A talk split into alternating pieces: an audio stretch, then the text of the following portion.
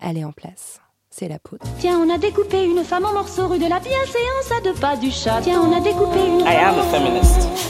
Je vous obsède avec une constance Je ne me suis pas conduit qui appelle quand même l'admiration. d'une façon conforme à ce qu'on attend d'une jeune fille d'abord et d'une femme ensuite. I'm sorry that I didn't become the world's first black classic Des pianist. femmes artistes, activistes, inspirantes, politiques, des femmes Je crois qu'une femme qui existe dans son temps, à l'intérieur de son temps, n'a pas d'époque, elle Bienvenue marque son époque. dans la Boum poudre. I am Lauren Bastide, and today my guest is Maggie Nelson.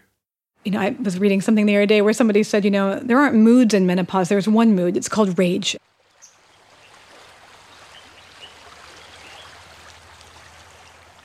It's funny, these past few days, bluets have appeared among poppies and dandelions in the small meadow near the river. I gathered them and put them to dry between pages 58 and 59.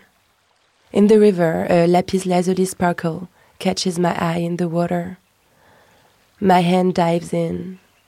I take the object.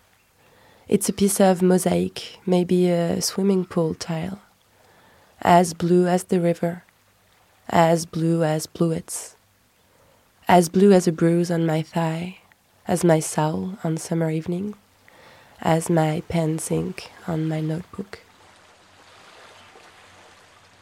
With Maggie Nelson, we talked about Judith Butler, violence, and love. So, are we ready? Yeah. Okay. So, um, Maggie Nelson, you're a writer. You're also a literature teacher at University of Southern California, and it's a big honor to meet you today. Thank you so much for being Thank here. Thank you. I'm thrilled to be here. It's so fun. Um, I read Bluets this weekend by a river. and there are so many mentions of rivers in this book, it felt a bit weird. it's a book about being in love with blue, the color blue. And you say you started by not writing this book, but by telling people you were writing a book about blue. Mm-hmm. and so people became your blue ambassadors and told you stories about blue and bring you blue objects, introduce you to blue people. And when I was reading, I had two blue things inside and I wanted to offer them to Oh, you. So they're in this Oh, little no box. Should I open it now? Yes, Oh, please. great. Oh my gosh, I can't believe it. This is, and the box is a very beautiful, very dark blue as well. Oh, look. It's just things I found Oh, by the amazing.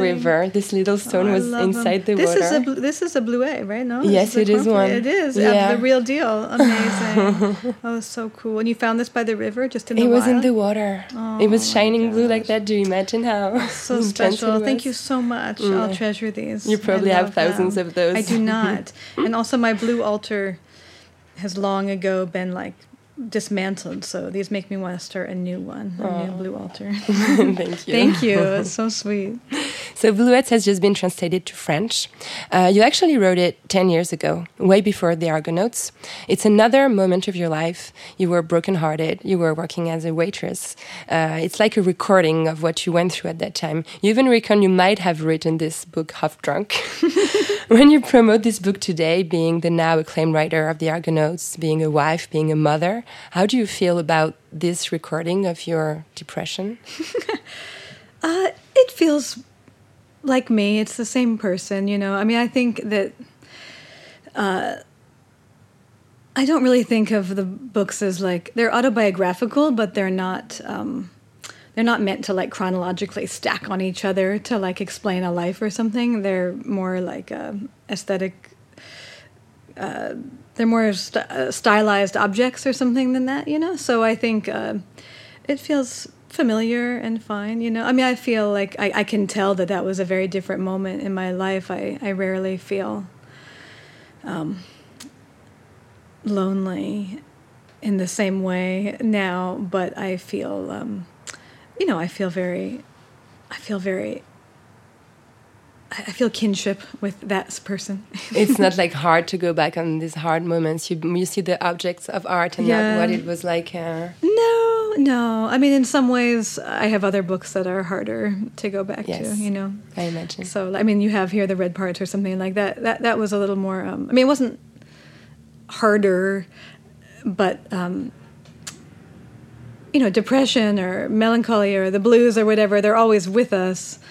Um, in a way that being like very enmeshed in like a murder case or something is not you know so i don't feel you know i still get i still get depressed? Yeah, it's also like a, a soft and, and luminous book. Um, okay, so I'm in love with your brain.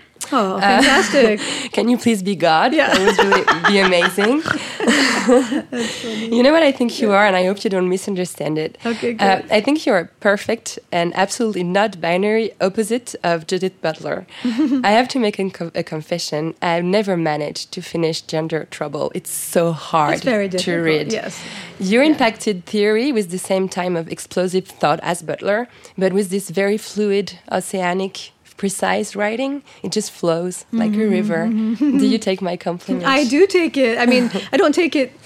I don't take it in opposition to Butler's writing because I think Butler's just um, doing something very, very different. You know. Yes, of Um, course. So, uh, I'm working in a totally different genre, with totally different. Um, but I, you know, but I, but I, I definitely take your oceanic compliment. So that's very kind. But I think you're, often compared to her because um, uh, the Argonauts uh, can be compared to Gender Trouble in time in terms of impact, in terms of also help it might have bring to the queer community around the world, and giving like concepts and and you, you're often compared to her, and you actually you, you read her when you were really young, right? I did, yeah, and I, I, I know her now. Um, yeah, I mean she's she's amazing, and and uh, I mean I think that there's both. I mean, she's a very interesting figure because there's her work, which is one thing, and like you say, you know, it's it's, um, and then there's kind of what's been extrapolated from her, like what's known of her, like her her name is a stand-in for all kinds of things. So, um, and I think that uh, you know she's done such diverse work about so many different subjects and things, and it's always uh, it's always. I mean, I, I really like very difficult work because you might feel stupid the first time you read it and then you live like five more years of life and you read a few more books and you go back to it and you're like oh i think i get this now. Then you take five more years and you learn a little more about life and you go back to it and then each time you you know get something different and but i but her book precarious life which i don't know if it's been translated into the french um uh is written in a much simpler idiom than a lot of her other books and it was very important to me in writing um the red parts for example um, which is her writing on violence and mourning Okay, Uh, I will it's check very it out. it's very good yeah it's very good Thank you for this yeah, advice. yeah Okay, so in La Poudre, Maggie, we tried to understand how women who make the 21st century were built. So we're going to rewind a little, if Okay. okay with you. You were born in the Bay Area near Mm-hmm. San Francisco. What was it like to grow up in the Bay Area? Well, gosh, you know, you grew up somewhere you don't have anything to compare it to, but um, I think it was funny. I was doing an interview earlier today, and he kept asking me what it was like to grow up as a young girl, and I was like, I don't know what to compare that to, but I think he was trying to get me to say it was hard or it was misogynist or I don't know, like life. It, it, it wasn't. I mean, I feel like I had a. Uh, I mean, despite some uh, familial traumas.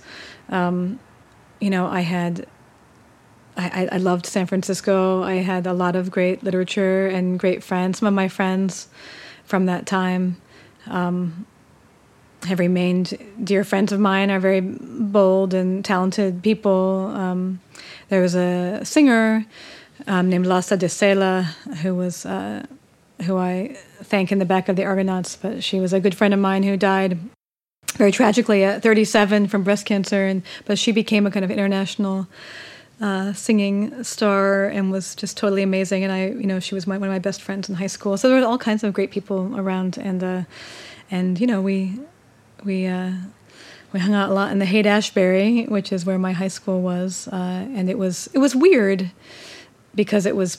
Um, oh, this kind of maybe relates to like the seeds of what I've been writing about lately, but you know, it was odd to be in the epicenter of hippie life Yes. In you know in the 80s when things had really taken a you know more of a kind of skinhead turn uh, you know the Haight was very it was like the ugly aftermath It was like 10 years too late. yes i mean well i I mean i don't know if i would have loved the summer of love because uh, know, it's not really my scene but like the but i but it was a very um i think it probably set the stage for a kind of long-standing interest i've had in um both liberation movements but also kind of like what happens the day after the revolution. You know, That's interesting. um, and so yeah, it was a it was good. I mean, al- although once I went to New York, um, when I first saw New York in my teens, I definitely decided that that was the better city for me, and then kind of couldn't wait to to move there. So Before going back to California. I know I, that was not foreseeable. I, I was that was not the plan. I think I, I really love New York, and I I think I thought I would probably live most of my adult life there, but I, I didn't end up doing that. so. Uh, you were really attracted. You were attracted to books really young. You even broke your elbow while trying to catch a book on the shelf when you were two. What did books bring you that real life didn't? When you know what's odd about that question is I always feel a little ashamed in that like I read as a child but I wouldn't you know most writers say like my nose was always in a book you couldn't get me away from books like it wasn't really my experience I think also I was I mean I read a lot but I um a lot of the um, this is not what you asked, but I'm just saying it anyway. but I think I, I'm realizing in retrospect that I really always was also. This is not so much anymore because now I'm old and gray, but not gray, but old. But like music was music, like you know whether it was like kind of post punk music, or whatever, and and its relation to writing was like for a long time the more interesting to me. And when I moved to New York, anyway, a lot of the writing scene that I was involved with it wasn't like I grew up like with Jane Austen and like you know like Victor Hugo. Like it was like I I was uh, I, I was really interested in kind of a live poetry and music scene um, more than more than other things and uh, and yeah So literature arrived a bit later in your life. I guess so I mean I read in high school and I loved poetry and I loved Paul Celan and I loved uh, Rimbaud and I loved Russian novels, and I loved, you know, I loved all kinds of things. But I think um, uh, there's a writer named Eileen Myles who you, I did, do you know Eileen Myles? You should have Eileen come. Yes, But, uh, of yeah, course. I, I yeah. want. I want. I want to Yeah, talk yeah, yeah. about Oh, her okay, later great. Yeah, because yeah. she's really important in your career. Yeah, but I- you actually know- didn't know her before I prepared this okay, interview. great. Yeah, I, I just like I, you know, I saw Eileen read when I was um, about nineteen, and and that's kind of when I thought, oh, you know, and, and Patti Smith and all that kind of scene in New York. That's kind of more when I thought, oh, those are my those are my people. I got to go find them. so it wasn't really. Um, so there was again, it was a lot of like there was literature I loved on the page, but I was also very smitten with. Um, Liter- like literature and performance and people doing live Yeah. literary events and stuff. Yeah. So you were a young reader, and you were also an early writer. I, I read this anecdote that was that is, I think, mind blowing. Uh, so your dad, which you lost when you were ten, uh, was a liar. Uh, liar. liar. He was not. he was not a a liar. fine Sorry, man. No, I'm just kidding. Is that my mother? He was a lawyer. Yeah, yeah, yeah, yeah, yeah. He was a lawyer, and he used to give you notepads and pencil, and had you document every detail of what happened during the day at the office. I think it's really interesting because uh, you're still a frantic note taker. I, Yeah. I know it's the way you work, like Uh-huh. noting down, Yeah, down yeah. things all the time. Uh, actually, your books are often incredibly intense and structured notes. Uh huh. Uh, so why do you think your dad made you do that as a child? He didn't make me. He just gave me the pen and pen and uh, paper. Uh, So it just came out from you? yeah, yeah. I think he. My dad was a great. Uh, it, it's really a shame that he died so young because he was. Um, uh, I think he was really interested in his children and our development, and he was always cutting out articles. Like if I was interested in theater, he would put an article about like Yale Drama School on my bed or something. And uh, what was amazing about that was that you know he died when I was ten, so that means he must have been doing that like when I was very young, Very you young. know, uh, which didn't really, you know, occur to me till now. I have, you know, kids who, who are that age, and I think I would not be cutting out articles about their future and putting them on their pillows. Like that's a very weird and ambitious and pushy thing to do. but he was really, but what was so great about it was that he, um, it wasn't. Um, he was interested in anything I was interested in. So I, I danced for a while, like I did dance, and he. I mean, I had danced later after he died, but he.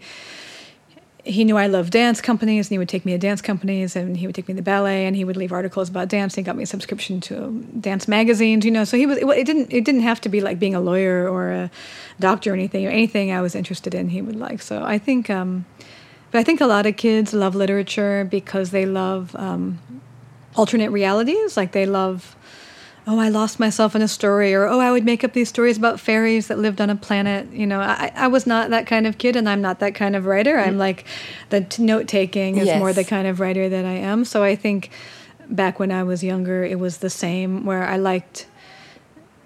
I liked re-rendering the world into writing, but I wasn't particularly dreamy, and I wasn't particularly. I, I was. I was attentive, you know. Yeah, it's, it's, so it was already an intent to to keep reality by, by, by the writing and almost a journalistic approach. Yeah, very much say. so. Yeah, I mm. draw. I mean, I wrote. I have a lot of. I wrote a lot. I mean, I. I still have my journal from my dream journal from first grade, where I wrote every dream. You know, so it was very much about yeah, like kind of taking notes on life. You know? Mm, and recording. Yeah, recording. Yeah, yeah, yeah, Yeah. Mm-hmm. yeah, for sure. So you give many details about your childhood in one book, especially the red parts, La partie rouge en français, which I don't understand why it's in singular in French. Yeah, you can explain it to me because they, I- they insisted that the red parts in plural same. was um, had some connotations I wouldn't like or something in Les French. parties rouges.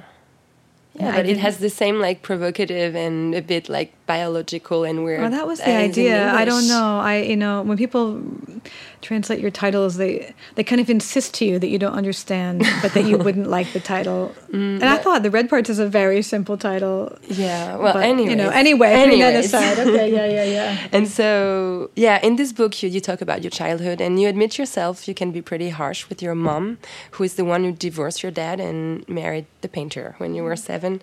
Uh, what type of mom was she? She was a great mom. she was a great mom. Um, and I, she doesn't even want me listening to a French podcast. So I'm not even saying that to please her. I'm just saying it because it was true. Um, I mean, I think like most kids, and I think the red parts was uh, the Argonauts a little bit like, uh, like I teach writing to younger people, and I notice that like me, everyone has like several books or one book to get out of them where like you you blame your parents for everything, you know?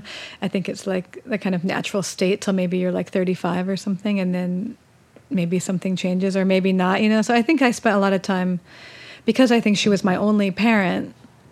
uh, When you have a dead parent, it's very easy to think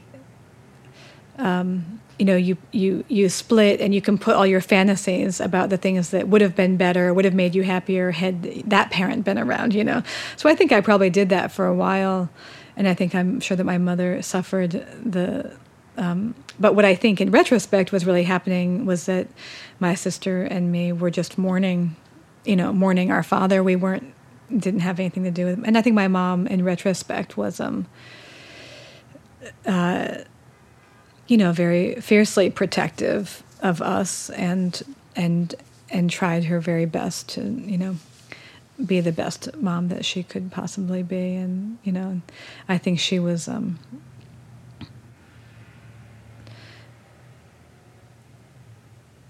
I think I mean if you're lucky if your parents live long enough and if you live long enough, you know, you get to have like several lives with them, you know, and I feel like we're also in a totally different life now than we ever have been, you know. But your mom was also, I think, traumatized. Yeah. Um, she went through this uh, this tragic event that Yeah. happened four years before you were Yeah. born. Her sister Jane was murdered, and it really determined your career and your life. Mm-hmm. Uh, your career because when in 2005 you wrote Jane a Murder, which Mm-hmm. Yeah. is a, a book in which you bring your deceased aunt back to life, and which also made you bloom as a Yeah, writer. uh-huh. And also your life because violence and fear are very present in your Uh-huh. childhood. Uh, death is always here. Yeah. I think my mom was traumatized, and I think I didn't. Um, I think Jane, a murder, and then the red parts were also my attempts to understand better um, uh, what her life had been like. Both growing up with much, much stricter, much more conservative parents, and a much. I mean, she's from Michigan, which is in the middle of uh, the states, and uh, it's a totally different culture than growing up in San Francisco, you know. So uh, growing up in the '50s there was very different, and um, and and then the loss of her sister. Um, it's very hard, and my mom was married, as people did then, you know, very young, and so you know, I think, uh, and then I think even though they weren't married, my father's death was obviously another trauma for her. Um, they had been uh, best friends since they were 15 and had married, you know, had been high school sweethearts and married out of college, and they'd only been divorced for a year um, when uh, when he died, and she found him. You know, so I think that was all incredibly difficult. You yes, know, for and her. also she felt guilty, like many often women feel Yes, guilty exactly. for anything bad that happens around yeah, and if you feel guilty, and then the object of your guilt, i.e., the your ex husband dies and leaves your children fatherless, like your guilt is, you know, incredibly increased. You know, because now you have a trauma of not your causing, but um, for whom you're it's kind of all mixed up for your children and, and, and how their lives change. So I think that was a lot for her to um, contend with. And then, you know, as the red parts details, you know, my sister was a kind of a hellion uh, growing up, and that was, I think, I mean, now that I have one teenage stepson and a, a slightly younger child along the way, you know, I, you know, I, I judged again my mother very harshly, and, Yes. and now I realize that you know parenting teenagers is, uh, is is you know especially teenagers acting out is very difficult, especially teenagers in pain. You know, it's just all very very difficult, and so I, uh, you know, I, I don't. It's not that I think every choice she made was perfect, but I, um, you know, I really feel for her. Yes, looking back on that time in a way that I was obviously unable to then. You know. But I also I also felt for her reading the book, and uh, I was really touched by the way you talked about your mom's trauma with cinema. Um, I have a very similar one Mm-hmm. Oh, because I do, yeah. lived something very similar to what Ah, your mom uh-huh, has lived uh-huh. actually. And of course, many movies at some point uh, have a woman being Mm-hmm, raped or beaten or shot, and violence against women is everywhere. It's Yeah. very aestheticized, Yeah. and it is unbearable when you know Yeah. this happens for real. Yeah, yeah, yeah, yeah. And and that's the reason why you ended up writing The Art of Cruelty, right? Yeah, yeah, yeah. I think so, and I think Jane and the red parts and the art of cruelty are kind of um, they kind of go together, you know, in their way. Yes. And the art of cruelty is about representations of violence and their relationship to reality or lack thereof. Um, I mean, because I'm, for lack of a better word, like a scholar, um, a critic, as well as you know, someone who writes autobiographically. You know, it it doesn't always make sense for me to treat things just in one, you know, genre. You know, so I think I was, um, I had. Uh, probably just from some artistic interest in transgression and then also just from also a life of being you know repelled and interested by representations of violence I, that book is kind of a collection of, of many years of um, watching d- different things and then also why people watch because like my mom um, i think if you're contending with trauma uh, of that nature or, or, or even if you're not but there can be a kind of um, attraction repulsion where you're like attracted to dark Yes. things because you're working something out and then of course you're they, they, they might affect you um, way more intensely like my my partner is always saying to me because I'm very affected by things I watch, and he's always saying to me, "It is just a movie. Like what on God's earth?" And I say, well, "People don't make movies to not affect people. They make them because they have an effect on people. Like if they didn't, then why why why bother? You know." So I feel like we're both right, you know, in a way. Like he's right that it's just a movie, and I'm and I'm also right that um, you know, when you watch, I can't remember the name, or and I certainly don't know the name in French, but um, when people watch, say, like a dance performance, there's like a I think they call it kinesthetic empathy, where mm-hmm. like their body feels a little bit like it's moving, and you know, violence is the same. I mean, it, it- it's all the same. Like we, you are having excitations in your body that mirror what you're watching on the screen. So I think that that's very interesting. Mm. You know, And what I also love about about you and about the the, the, the succession of books you wrote is actually they kind of write themselves or impose themselves to you. Like Yeah. you wrote Jane a Murder in an attempt to uh, be brave enough to to to front this violence and Yeah. talk about it freely. Yeah, yeah. And and then the red parts happened because Yeah. suddenly the uh, the the case was reopened Yeah, about yeah, Jane's yeah. death and there was Yeah. a trial, so you had to document Yeah. it. Yeah, yeah, and then yeah. you had to write the art of Yeah, cruelty yeah, yeah. to turn this Yeah. into theory. Yeah, yeah, yeah, It, it's yeah. really like passionate Yeah, to see yeah. the way you. Yeah, I know. It's nice when a book only discharges once. That was a weird topic that needed to like discharge over and over again. I know it was really like a long time of uh, of working on that material, and I mean, I may work on something like that again. I don't know, but for the moment, it's it was it was kind of a great relief when when that kind of decade of topics kind of closed a little Yeah. bit, you know. But clearly, I had a lot to get out, and um, uh, and I think it was. I mean, women everywhere, even in the most permissive, supportive cultures, you know, the bolder or more outspoken you become. I mean, look at like Alexandria Ocasio Cortez or anybody like you know, the, the more you become, the more you you know you do become a target in for in different ways and different things. And so I think in a weird way, of course, it makes sense that Jane's story would have been one that to like become a writer I would need to face down because like your worst fear is that someone will gun you down for your um, boldness, and and that's what I thought had happened in my own family, you know. So it was very anxiety producing, and I think. And again, like my circumstances were not ones that I mean, most many many people and many women, as we both know, live in much more oppressive circumstances than we are here in this studio in Paris. Um, and have a lot more to be afraid of. But I think in my miniature way, you know, that was like my own um, hurdle to to get over. You know. But I also love the way you transform this uh, very like almost decade long thinking about violence into a very feminist uh, revendication. Actually, in The Art of Cruelty, you reclaim violence for women. Uh, there is an interview you gave about this Yeah. book in which you say men don't own darkness, they don't own aggression, they don't own destruction or self destruction. It's hard, I think, for women to know what share of that darkness is ours because we too are human animals.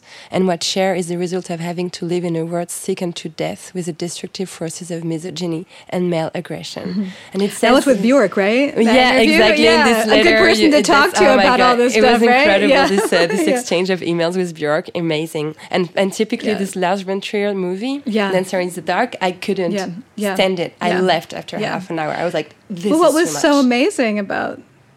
I mean, that interview was like, a, I don't know, it was like one of those strange moments of like your whole life coming into focus, where, um, you know, she had been ever since I was, you know, really young 12 13 because you know she's just a few years but when, you know, when i'm 13 and she's 19 that's like the she's dancing around on mtv in the Sugarcubes and i'm you know just getting my first period or something so like i but i feel like um uh, but then watching, you know, I, I, I'd written in, I think, almost two books about Dancer in the Dark. I mean, I, I'd been in, in Lars von Trier, and I certainly wrote about The Art of Cruelty, and um, and in the Red Parts, I write about um, Dancer in the Dark. And so, you know, and I think it was seeing this female idol be kind of um, you know sacrificed or like killed in this way that was like unbearable for me so to be able to actually you know years later talk to the actual person about the whole thing was very i don't know what the word is very like healing in some way you know and, Yeah. and to talk about that yeah but yeah i do think i mean i do think what i said is true and i think that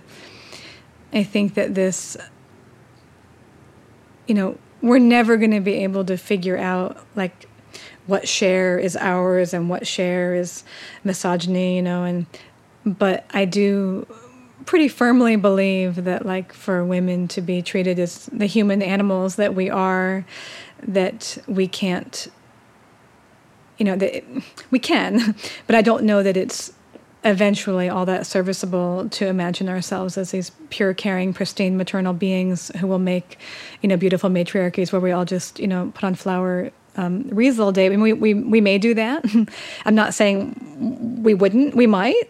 But i feel like right now where we live and in what we do i also think it's um it can be important to not pass off our feelings on to other people and to look more squarely at them within ourselves. Because eventually you know it's nice to say oh i think this came from there or i but you know i think it's also like it doesn't um i mean men men were given a lot by misogyny and patriarchy too that they also need to figure out what to do with you know we all need to figure out what to do with it. So um and i do think that having a full range of human emotions is you know i mean you talk to anybody say like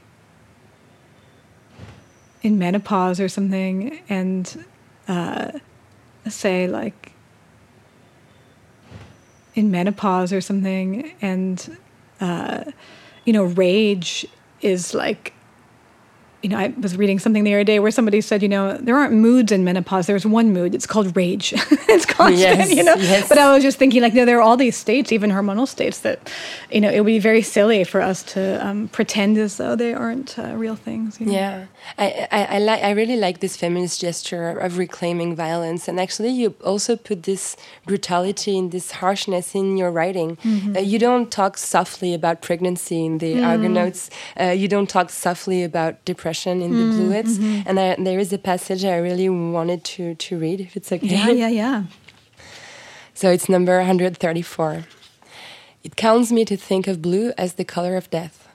I have long imagined death's approach as the swell of a wave, a towering wall of blue. You will drown, the word tells me, as always told me. You will descend into a blue underworld. Blue is hungry ghosts, Krishna blue, the blue faces of the ones you loved. They all drown too. To take a breath of water, does the thought panic or excite you? If you're in love with red, then you slit or shoot. If you're in love with blue, you fill your pouch with stones good for sucking and head down to the river. Any river will do.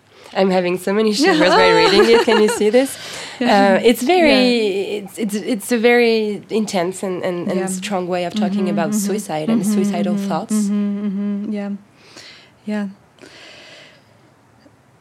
Yeah, I mean, I think, you know, in my writing, whether it's pregnancy or anything, like, I don't aim to um, write in a kind of shock jock like brutal way about anything. Like i try and make i try and be very clear and and be as clear about the thoughts or i'm having as you know like i try and just make it true. Um i don't strive for effect or strive to make it more you know more anything than it is i you know like I, if i'm writing about like what did that like placenta look like? I'm really thinking like, what did it look like? I'm thinking, oh, it looked kind of like a steak is the only thing I can think. Like I'm just I'm just trying to think, you know, what what are these things? So I think in that way, um, but the culture will tell you, like you learn a lot about the culture when it tells you, oh, this seems really harsh. You think, why, why? You know, it's not harsh. Yeah. It's just like this is just accurate, like striving for accuracy, you know, in a certain way. But um, but yeah, I think that in Bluets, I was also trying to um, Bluet in French. Like I think I was trying to um, uh, uh, yeah.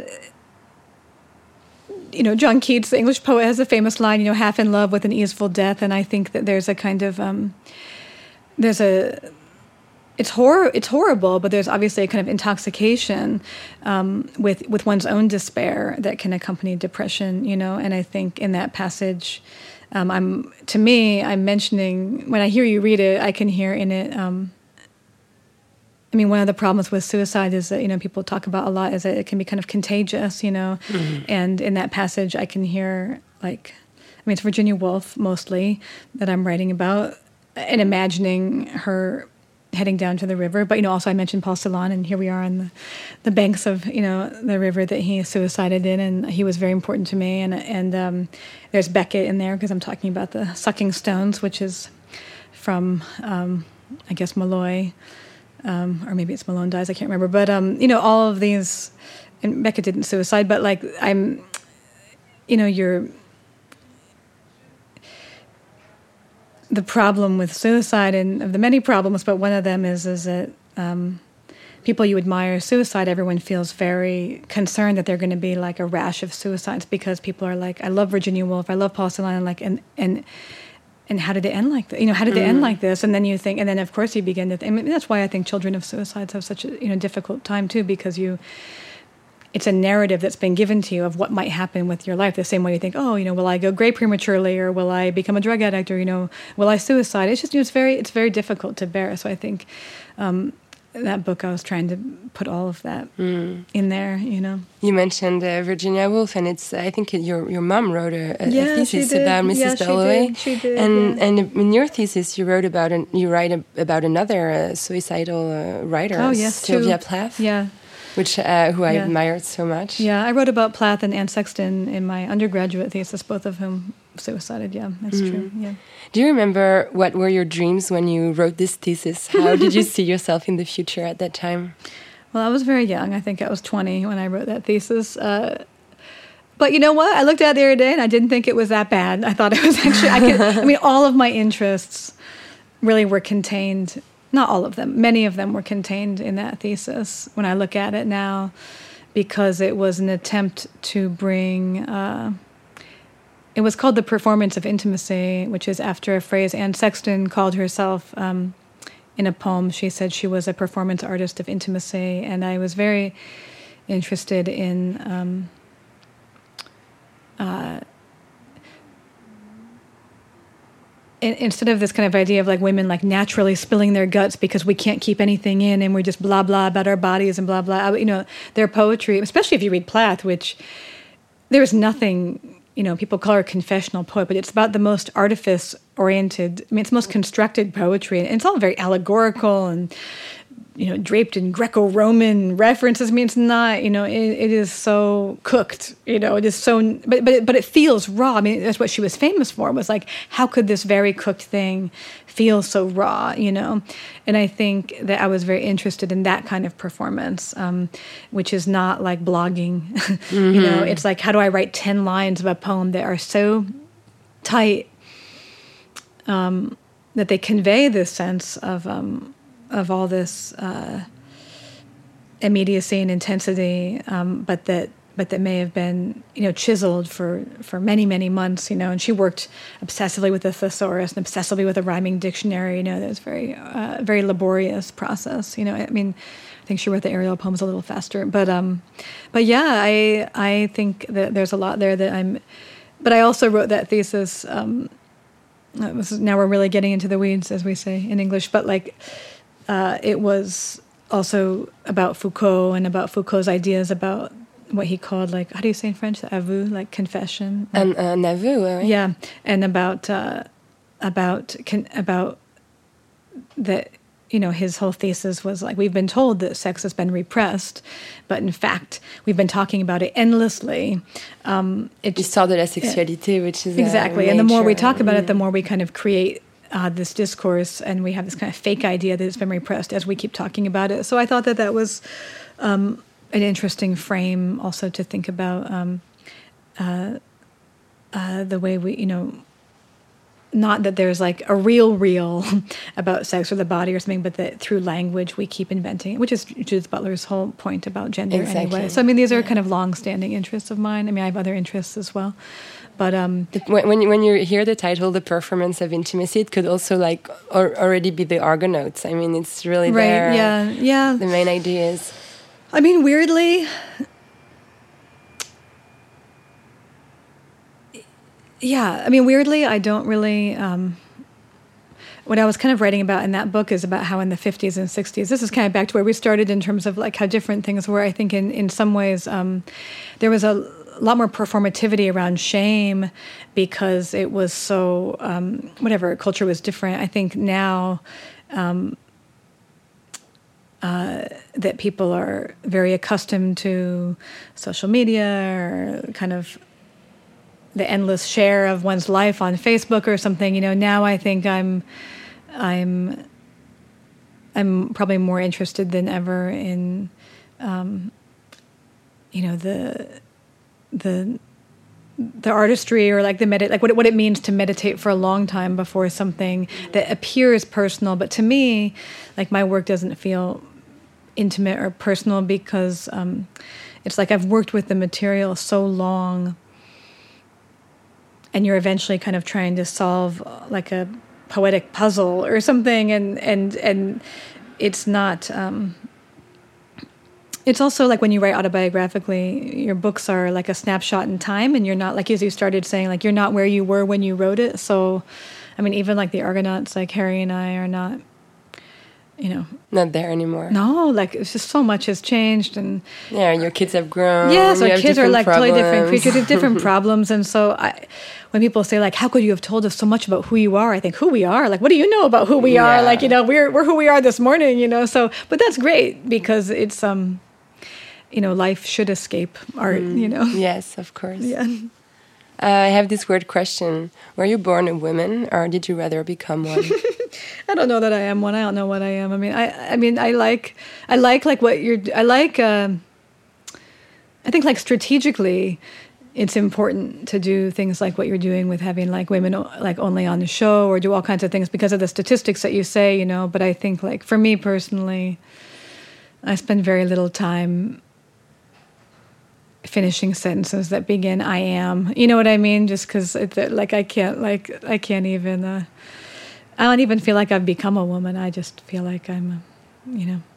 Yeah, it's really interesting what Yeah. you said because you write Yeah. a lot about identity and saying you don't you don't like sentences that start with I am. It, Yeah. it tells a lot about how you perceive identity as something that is really constructed. It's always Yeah. like from the outside, right? I mean, I think of it as strategic.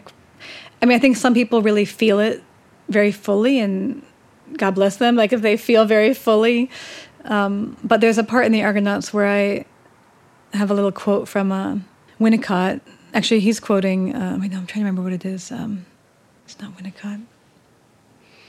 It's Lacan, but he says, you know, uh, that a man who thinks he's a king is mad, but a king who thinks he is a king, you know, is no less crazy in a certain way. And like, I think that if you, for me personally, if I were like, I am a woman, I know I'm a woman, I am woman, like I would begin to think I was actually crazy. I mean, I, I just, it doesn't like make any sense to me to, to, you know, I, I don't know. I wouldn't know what I was even saying, honestly. You know I- Yes. but that doesn't mean I'm I strategically identify as female all the time, and that's fine with me too. You know what I mean? Mm, yeah, it also reminds me of the way Monique Wittig, you you Yeah. you really very often use in your books, Yeah. uh, talks about like woman. Woman is Yeah. like actually uh, uh, something something that is defined by men. Yeah. like the yeah, yeah. That's a very. That's you why she says les yeah. lesbiennes ne sont pas des femmes. Like Exactly, when when, yeah. when you love another woman, you, you, you get you get out of all Yeah. this process of like domination that women uh, Yeah. live through their life.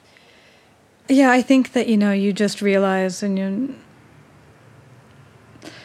I mean, the Argonauts was a really interesting book to publish because um, it's like this whole long extended argument about fluid identity, and then you know people go to review it and they have to choose. They choose all these words and like. Especially for my partner, they would choose all these words that none of which he uses. Like they call him a trans man, or you know, F to M, transsexual. I mean, all these words that are just have no, Harry would never use any of those words at all. Harry says he's not going anywhere. Yes, I he doesn't use any of those words, and so like it was just very interesting to read all these reviews and just kind of feel like I get it. Like I feel for people. I feel for people. They they they they they want they need to say what they say, and they want to say things right. So they they get very, but you know, in reviewing the book, I feel like the book offered a lot of. In the text of the book, it offered a lot of things that you could say, Yes. none of which were somehow being said. So that was very interesting to be like, wow, you could even say this really like kind of in bold language, and you still will get back these fixed categories. You know, it's very hard to to slip away from. Mm-hmm. Yeah. Um, so you learned the art of writing with incredible mentors, Annie Dillard and Eileen Myles, you mentioned Mm-hmm. Yeah, earlier. yeah, Uh, she ran for president in 1991 as the first openly female candidate, Yeah. which is like really Yeah, funny. yeah, yeah, I know, Uh? How important was it to be transmitted through them? Uh, I I know they transmitted you writing, but I was also wondering if they didn't transmit you a certain vision of what feminism Mm-hmm. can be. Yeah, yeah, yeah. Oh, absolutely. I mean, the funny thing about Annie and Eileen is that they don't share anything in common about feminism because Annie Dillard was is not a self-identified feminist. You know, I, she wouldn't like that at all. I don't think. Um, but Annie was, you know, I don't know if you know her work or her by reputation, but you know, she's one of the you know fiercest people and very, for lack of a better word, you know, very ballsy people. Like she would, um, you know, she would compare herself to Jesus Christ, and she would say, you know, she was with Thoreau and Emerson were like the three most important American writers. I mean, this kind of a bravado, and I, Eileen had a similar bra- bravado. Um, and I, I, guess I learned in part that you, I, I I never really did this because I don't have a lot of bravado. It's not like my, um, it's not really my style. But I learned by watching them that, and Gertrude Stein did this too, and that, um, you know, asserting that you were a genius g- goes a long way. To, men have known this forever, right? You know, they've known this forever. They do it every day. They're a genius about how to fix the remote control, or a genius about how to whatever, do everything. But like, you know, they know everything about how to run a country. But like, you know, just asserting um, this kind of presence is very powerful. And I, I think I hadn't. Um, you know, my mother, who's a very strong woman in her own right, but she definitely, you know, if you met her, she would be um, like a lot of women, more like I am, honestly, maybe incredibly deferential. I'm sorry, did we? I'm sorry, did you want? I'm sorry, I took I'm sorry. Yes, just the whole thing, you know, and and in a way, I feel like, like I said in the Argonauts. That's great because the world could use more people saying that they were sorry and to give you some space. And I, I don't think there's anything wrong. Like we could use more of that. But when it becomes a habitual uh, way of seating your place in the world, um, it, it can be very dysfunctional and very paralyzing. And um, you know, I, I teach younger women, and I see a lot of them in oral examinations or things just struggle to um, really to just bluster their way through, really to just bullshit. You know, not not bullshit, but like just to just, Mm. Fake it till you make just it. Just fake it till you make it. Just you know, just be there. You know, and just be like, I have, you know, I don't. I'm not asking for permission. I have a right to be here. I might not know the answer to every question you're asking me, but I'm but I'm still here and Mm. we're good. You know, and I, I think I learned a lot from seeing. You know, Eileen and Annie were were like that times a hundred, and that was very powerful to Mm. me. You know? I also like the way how often in your books you're like, I don't know. Yeah. I really like how you admit you don't know some things, and I think you do it in a in a way that is not like, oh, I'm so sorry, I don't have the answer, Right. but like, I don't know, Yeah. and so what? How Yeah. does this prevent me Yeah. from saying what I'm saying? Yeah, yeah, yeah. I really feel like that. It's funny. I was uh, telling someone the other day that one of my professors. Uh, one day we were talking about Hegel, I think, and he said, "Oh, I don't do Hegel. I never did. I just not a philosopher I know anything about." And I just was very. I was in graduate school and I was very stunned. I thought you can just say you don't do Hegel. Like I thought you had to fake it till you make. You pretend you know Hegel, right? Like, and then a friend I was talking to said, "Oh, well, was it was it a man who said that?" And I said, "Well, yes." And she said, "Well, of course he didn't have to pretend to know because um, he wouldn't lose anything by not knowing." But I, but I, I wasn't so sure. Like I, I, think that. I mean, Roland Barthes did this a lot. He would say, "I don't pretend mastery." I mean, I, I think I think it's it should be a uni a unilateral occupation to um, to not know, you know, because I mean, the more you learn, the more you know how much you don't know, Exactly. and the more I think life becomes more humbling, if not humiliating. I mean, I'm in France, and I mean, this is very typical of people. But you know, you watch a four year old at a restaurant speaking French, and you think. That child knows French, and I, and I don't. Like I'm so humiliated. you know, she. You know, it just is a. hor- You know, you feel so humiliated. Every country you go to, you feel humiliated that you don't understand. You know, Turkey's politics or who's the prime minister in Japan. Like you don't know. We don't know. You know, you don't know anything. So I think it's very. Uh, it's good to. It's good to not know. it's not good to not know. It's good to say you Mm-hmm. don't know. it's good to say you don't know. Yeah. Uh, I think it's the next step after, like, you know, fake it till you make Right. it. Yes. Fake it to don't make it, then you don't know. Exactly. I totally agree. Yes, I agree. Uh, I love how you say that, of course, all of your work is feminist. Even Bluets, which may seem more detached from political matters, is a Mm-hmm. very political book because you actually discon- deconstruct blue, Mm-hmm. the idea of blue, the perception of blue. It's a very feminist thing to do. Mm-hmm. Actually, you kind of inject queerness in blue because you can ev- question everything like that. Mm-hmm. You can question gender and sexuality.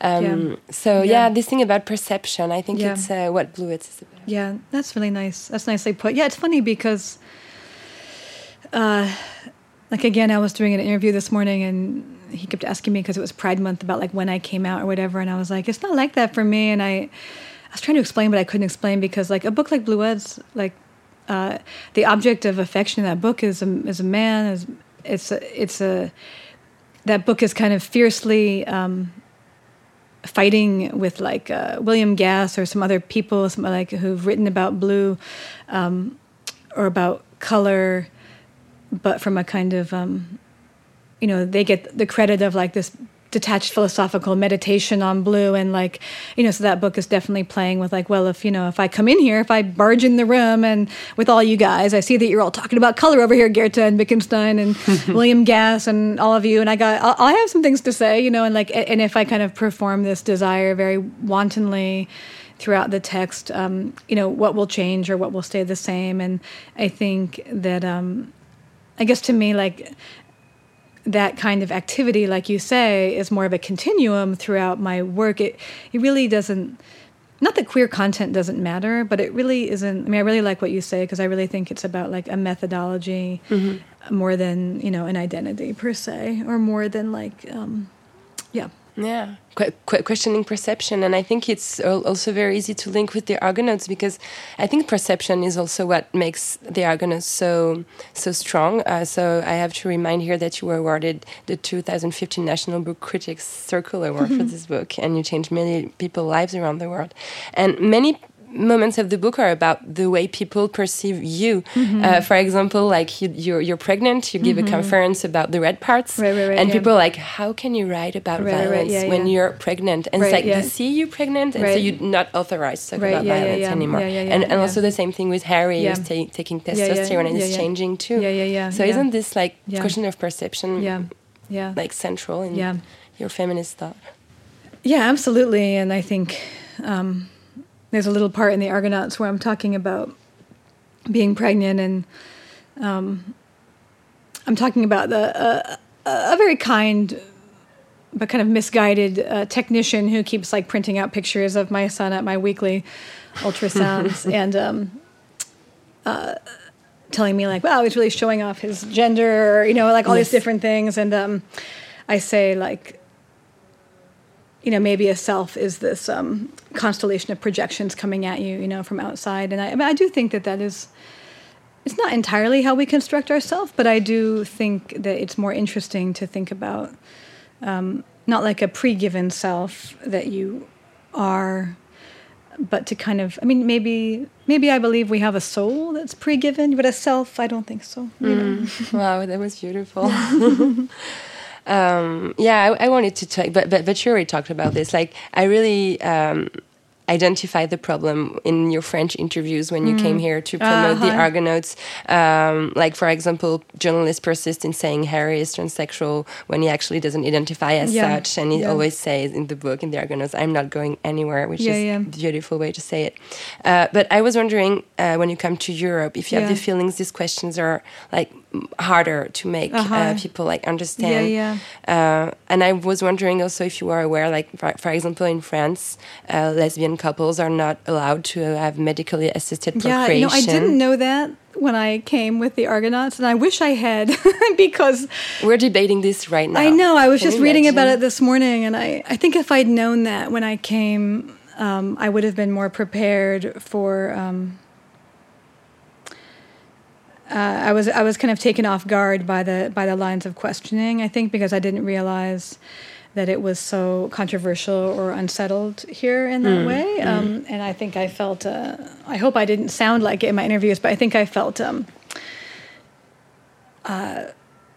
you know, defensive about my family because um, it felt like the questions were kind of like, What, what are you talking about? it's kind of like you call this a family, or why do you, why are you a family, or how do you, I don't know, just like a kind of like, Yeah. in in a way that I just felt like I'm a family because I'm a family. I, I was I was very I was very confused um, by it, and I think also the discourse around. Um, assisted reproduction. I, I understand it better now. I think when I was here before, um, I I never really thought of it as like a bioethical issue, which is how it's framed here.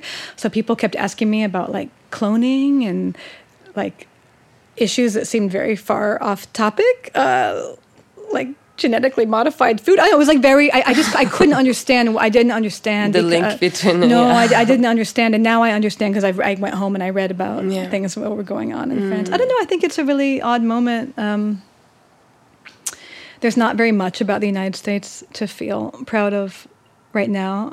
yes.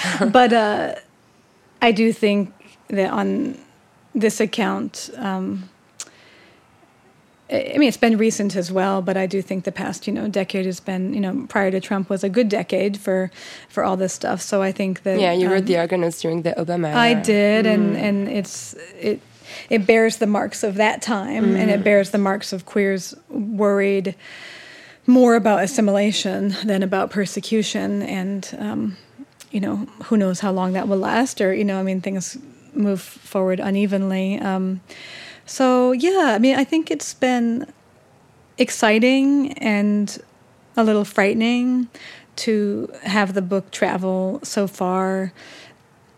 Eh, Very exciting. I'm very grateful, but you know, I never really imagined um, it in so many countries. Um, with you know, it's in Turkey, it's in Brazil. I mean, it's all these places that are also having all kinds of um, gender uh, freakouts um, and right wing uh, fascist uh, family oriented uh, movement. So it's been a you know it's it's um I hope the book does good work. It's not why I wrote it per se, and I never imagined that kind of uh, reach or audience. You know, It was just a book But- about your family. Exactly, But yeah. but the fact Yeah. of saying my family exists Right. uh, was is also a very political thing to do. I think. Yeah, I mean, I think that it was very nice, especially in the United States, where there are a lot of families that have some externally similar features as my own. Um, to hear from so many people who um, felt like they had not seen any, you know, any real literary representations of their family, and that was happy making. And then, um, yeah, so that was, you know, it's good. Also, there there are not many literary representation about pregnancy and giving birth. I There think really before yeah. before uh, writing the Argonauts, you checked out in your own shelf and Right, you yeah. realized that the only like writings about giving birth were written by men. I know it's very strange. I mean, it's not strange when you consider the history, right? You know, where where to choose to be a, a woman writer in the public square. You know, really not that long ago. I mean, you can look at like Mary Wollstonecraft or you know Mary Shelley or whatever. You can look at other people. There have been people, but um, at least in the United States, you know, some of the most famous writers that we have, whether it's Emily Dickinson or Gertrude Stein, you know, they're either famous hermits or famous lesbians at a time when you couldn't have kids or they would be taken from you or, or all kinds of things. And so, and then the next wave, like Audre Lorde and Adrienne Rich and uh, queer women with children, the next wave was kind of um, women who'd had children uh, in a marriage or something, and then they left the marriage and then had a new queer family with those children. Um, but you know, because legally, um, you know, still you know whatever ten to thirty years out of people being able to make uh, queer family or whatever, it's just not a um, you know for a long time queer meant.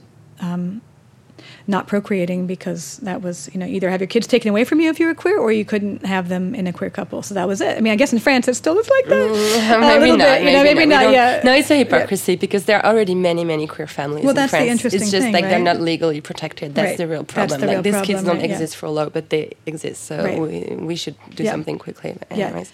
yeah yeah is that i thought i was reading in the news today and it is like they made their recommendation but they're waiting to bring up the bill is that right or something Yeah, like that the Yeah. government has been saying like for years that they were going to pass this law, and every time there is like something more urgent to do, I and see. and and it's uh, it gives time for all the very like conservative and right wing just speeches to come out in the media out, and be like, oh my god, the family, Yeah, yeah, yeah. blah, blah. But here's the thing that's so strange about that, and we don't have to get off topic and talk about. But here's the one thing that struck me as so strange is like the law that you could use assisted reproduction if you live two years in a straight relationship. Then the concern really isn't about the bioethics or the origin of the child. It's just about how it perceptions, Yes, right? So it's- exactly. I find that very confusing. It's incredible, and if you're a single woman, you cannot have it too. You know, Right, it's yeah. like oh, you can have this if you are a heterosexual woman, Right. and you're in a couple. That's so weird. Yeah, it seems very it's very odd. I mean, it makes more sense in a way to me that you would just if it was really a bioethical issue that you would just say no, we don't think that you should have medically assisted reproduction. Period. So it's really odd. No, I know, I know. It's, You know, it's France really is odd. crazy with this. So I just wanted to you to talk about this concept you call matrophobia. Uh-huh, I think yeah. it's really interesting. Mhm. Could you please explain it? Well, it just means fear of mothers, but um, I think the way I've probably used it in conversation or something is kind of a matrophobia in literature. Um, and I think, I mean, when I've used the term, I've also used it to. Um, I mean, I think I have plenty of matrophobia myself. I think most people do. I don't think you can live in this culture and not. I mean, especially if you've been told that um, being a mother will like eat your brain. Uh, it'll you know kill your career. You know it will render you um, you know seemingly insignificant in the eyes of everyone that previously met her. All those different things. I, I mean, obviously a lot of that's changing, but like how how wouldn't you? have matrophobia, you know, in a certain way. And then also, you know, um, I think, uh, but there's a really great book. You might know it, Jacqueline Rose. Do you know Jacqueline Rose? Yeah, that book, Mothers. Did you read it? No, not yet, but I read I think it's her. very She's- good. yeah. Um, but her argument in that book is a little different, which is that like um, that mothers provoke sadism, not like phobia, but like sadism, because you know we we put upon them uh, this idea of you know unconditional love and self-sacrifice and being able to do everything for their children, and then when they can't perform the function adequately, which by definition is an unperformable function, um, we want to punish them, you know, intensely. And this can happen on an individual level with your own mother. Like I was saying before, that's why you probably blame her till you're 35 because you say I wouldn't have suffered if my if I'd been mothered better. So on an individual level, but it's also on a cultural level where you see like she writes a lot about say the demonization of mothers, um, immigrant mothers coming to say use the British National Health Service to have children, where like they actually are performing what we are hoping, like the same way with people coming from Central America and Mexico to the United States, like they're actually trying to do in a, in in a world that makes it nearly impossible to care for your child. You're trying to do this thing, and the only way to, um, you know, instead of politically making a better world for care, uh, you demonize the mother for you know how could she have put her child on that train or how could she's a sucker off the national health system all the same things. So i think um, matrophobia and, and metrosadism or something they're they're very linked. And i think that um, you know they're worth looking at both in the culture at large and what we ask of mothers as she says and then also what we ask of our own mothers and ourselves you know. Yeah, it reminds me also when there is delinquents, you're always like Where blame their- the mothers. mothers? Yeah, Yeah, then they didn't like yeah. educate them well. Yeah, when people or- were gay, it used to be like, what did the mom uh, do? You know. course. So yeah, I think that there's a real. I mean, in being a mother, I think, um, you know, it's such a um, reckoning with finitude, like how much you can do, and I think um, you have this. Um, you have this. Uh, fantasy about your capacity to protect and then um, and it's it's it's it's all out it, most of it exceeds your control. And i think i that can be very self self punishing as well because um, it can just feel you know uh, it it can feel desperate. So i think there's a lot to uh, you know but but the good news is that reckoning with that is in some ways a way of reckoning with the human condition because we reckon with that we cannot control everything and we cannot protect each other from suffering ourselves or people we love and and that there might be a mode of thinking about accompanying each other and helping when we can um, that's better than these kind of all powerful figures that we invest in and then despise you know Mm-hmm. Yeah. Maggie Nelson, how do you get along with your uterus? Do i get along with my uterus Yes. oh my goodness It's a question I ask every woman who comes here. How do I get along with it? Oh, I don't know.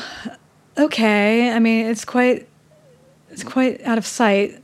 Uh, it's quite out of sight. I'm very grateful to my uterus for the things that it's done. I think I, I'd be I'm fine to have it. Uh, I'm fine to have it shut down and and uh, I'm, I'm I'm I'm very much looking forward as like a person, I guess, in the perimenopause years. I'm very much looking forward to like the other side of all that, you know. So You're I'm done with your uterus. down with my uterus, and uh, but you know, I'm not. I mean, I am and I'm not because you know it continues to make all kinds of amazing hormones that make life and mood possible. You know, what do people say usually when you ask? their it's very funny things? how, yeah. how different uh, the answers can be to this question. yeah, it's funny. Sometimes Yeah, it's yeah, yeah. pain, sometimes it's motherhood, sometimes it's like, stop telling me I should make kids, or, you know, it's Ah, really interesting. Yeah, yeah, yeah, yeah. I mean, the cool thing about a uterus, which I didn't know before I went into labor, literally, like my first contraction, I was like, "Oh, this is what a uterus is." Is that like it? Um, I thought.